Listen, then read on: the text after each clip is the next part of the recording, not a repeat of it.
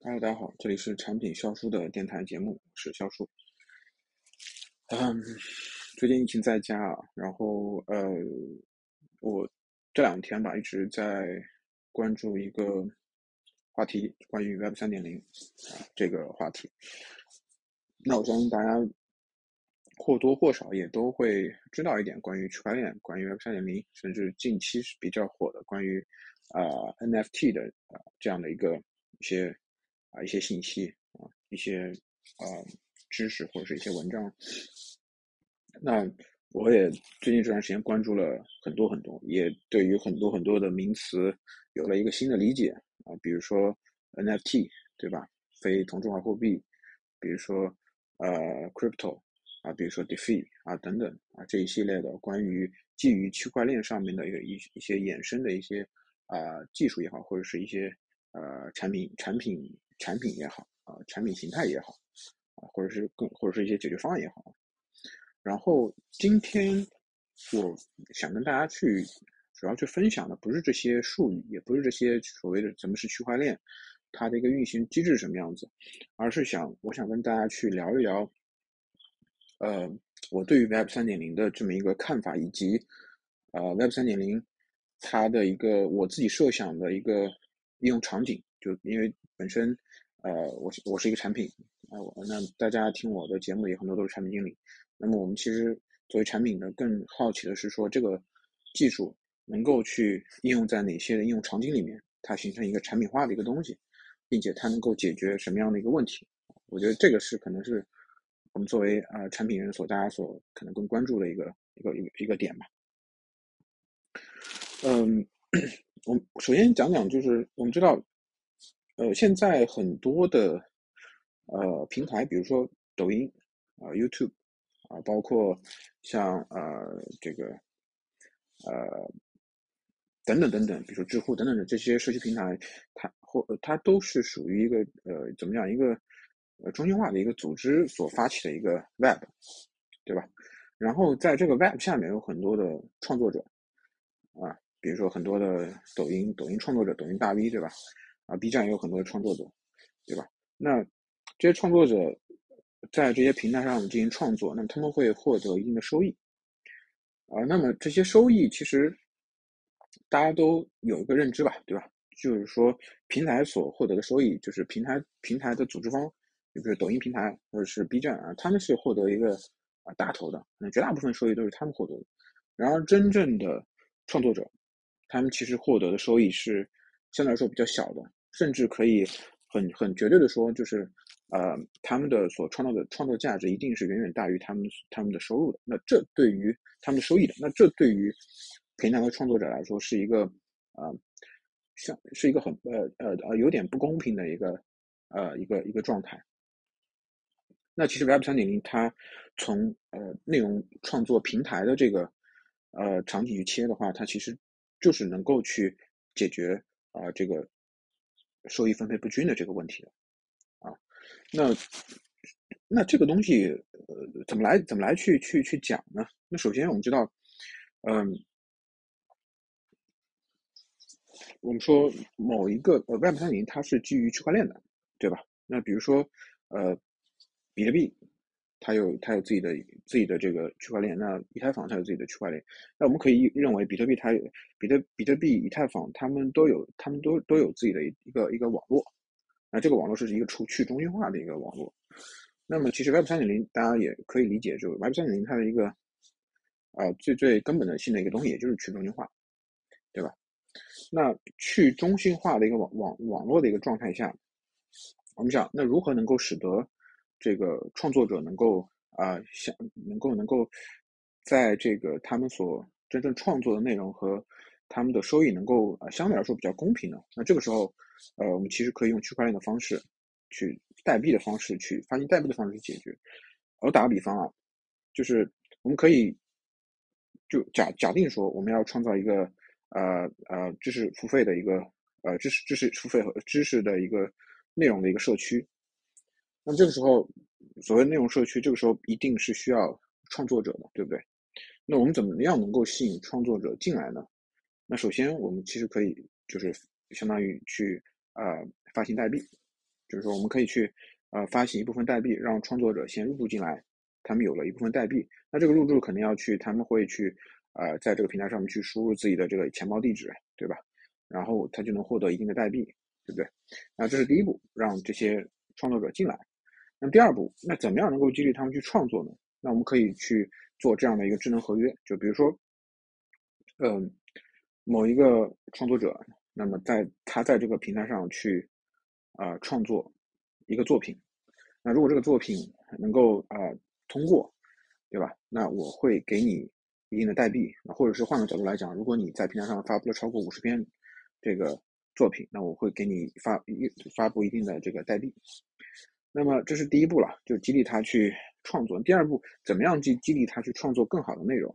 那这个时候，我们可以用另外的一种机制，比如说按照平台产生的数据，比如说，嗯，这个创作者他在平台上总共获得了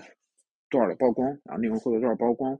啊？内容获得了多少的关注？内容获得了多少的点赞等等？我们按照这些数据去啊，通过智能合约。那所谓的智能合约，就是相当于一个机机械化的一个我设定好的一个程序。就比如说你的呃关注度超过达到呃三千，然后你的曝光达到十万，总的曝光达到十万，你的总的这个订阅量或者总的粉丝达到一千的时候，我就自动给你发放，比如说多少代币给你。对，那这个其实就是激励这些创作者去更好的创造创创作更好的内容，因为你只有创作更好的内容，对平台才有对平台的用户才才有才有帮助嘛，对吧？然后，然后呃，过来消费的用户才因为你好的作品才会越来越多。那这个是第二点，就是来了之后，让他创作，创作完了之后呢，激励他创作更好的内容，对吧？那这个其实是啊，激励这个用代币的形式去激励啊创作者的。那么说了那么多，那么就是很多人可能会疑问，那代币这个东西有什么用？就某一个创作者，比如说我在入驻这个平台了，我通过自己创造了内容，然后通过自己的内容的一个。呃，贡献度，刚刚说的这个曝光也好，或者是呃粉丝数也好，或者是这个点赞数也好，获得这些代币，我能用来干嘛啊？那其实这些代币最重要的点是，它能够去呃去衡量你在这个平台上面的一个输出的一个价值。对，那也就是说，打个比方啊，假如说我现在通过我的创作有一百个代代币，对吧？然后这个平台上有总共发布了，现在有，呃一万个代币。那这个时候我的占比是百分之一，对吧？那好，那这个时候我们通过这个智能又又我们又又讲到智能合约了啊。智能合约的意思，我跟大家已经介绍过，就它是一个自动化的一个程序。那这个时候这个平台，你光有代币没用啊，你这个代币换不了钱，对不对？那这个平台为了赚钱，那这个时候平台可能会做一些呃商业化的一些操作，比如说我这个平台慢慢有了内容了。有了有了流量了，这个时候我通过广告的方式变现，那我要在这个平台的首页放一个 banner，那这个时候，呃，通过智能合约的合约的这个拟定的这个这个这个这个方式，那么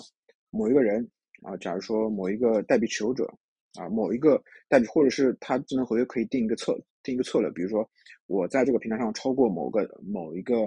啊代币量的一个这么一个人，他可以发起一个投票，那。发起个投票，那比如说这个所谓的投票，就刚刚讲讲的这个别人第三方要投广告了，我们是不是要去啊接这个案子啊？那这个时候，这个这可能这个案子里面涉及到说啊，这个这个这个案子的这个呃呃呃报价价格，他们能出到价格，比如说一百万，对吧？然后他们的这个投放方式、投放规则，比如说是在呃首页，然后包括他是要多久，就是他会在这个。呃，平台上去去投放的时间段，比如说是，呃，早上九点钟到中午十二点等等，这个时间段周末是不是要投？那通过这个规则确定这个规则之后，通过投票，那投票是怎么样拟定的呢？就是按照你这时候又代币又又又有这个作用了，就是你持的代币越多，那么你的你的相当于你的这个所占的投票权重就会越大。那这个时候按照权重进行计算啊，如果超过百分之多少？那么，比如说超过百分之百分之多少，那么这个方案就通过。那这这一系列都是由智能合约来定的，它在中间没有任何的一个，呃呃一个组一个中心化的一个某个人，或者是某一个特定的一个群体去主导的，它是一个完完全全是一个分布式的一个去中心化的一个一个一个投投投票，按照你的代币的数量去决定的一个方案。如果这个方案 OK 敲定了，那么我们会就是这时候他会比如说这个方案刚刚说了一百万，对不对？那么这个呃平台就会收到一百万的这个收益。那么这个时候一百万收益，哎，可以就可以开始分了。那这个分怎么分呢？分也是按照代币的占比去分。比如说我现在有一百个。这个代币，那这个时候我就可以按照占比百分之一，从一百万里面分到一万块钱，对吧？那张那有那个这个平台有张三李四其他的内容创作者，那他们也可以按照他手中的这个代币去获得这个案子的分成收益，那这就是形成了一个闭环了，对吧？我通过赚取代币，那么按那么平台如果有商业化的一些收益的话，我可以去进行分成，啊，当然。代币也可以交易嘛？那二级市场代币可以交易嘛？那因为交易其实是赌的，就是说你这个代币在未来的呃这个时间段内会升值嘛？就我可能我这个代币现在一个币值人民币一百块钱，未来我可能呃一个币值三百块钱，所以我可能有的人作为价值投资，我们可能现在去去投。那么其实这个价值投资也跟平台的这个呃平台的这个这个价值，或者是这个平台的体量。或者是我们可以从现在当下这个名当下用当下这个叫市值这个，啊这个这个术语这个词语去去评价一个网站的价值，对吧？那如果这个呃平台它的流量越高，市值越高，那意味着这个代币它它相当于换取的对应的这个法币的这个呃不是法币啊，呃这个代币对应的这个真实的这个比如说呃现金呃的价格，它会啊变得越来越高嘛，对吧？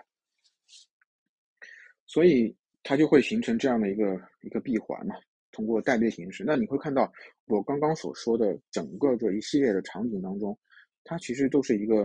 啊，没有人去去去去说我决定某一个事情，对吧？我决定里面的某个规则，而是都是可以通过智能合约啊提前约定好的，对吧？我们刚刚讲了哪哪些地方涉及到智能合约，比如说呃这个合约里面，比如涉及到说我刚刚注册了之后，我会。啊，分给注注册的人多少个代币？那这这个东西其实相当于空投，就是我在项目起初起初的时候我会发放一定代币。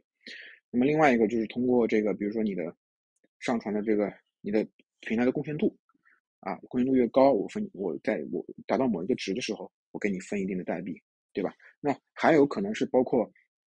你对这个平台所做的贡献，比如说你发布了一个刚刚一个商业化的一个案子，比如广告的这个是刚刚说的广告这个。商业化的案子，那如果这个案子成功了，哎，我会给你分一定的代币。那你看，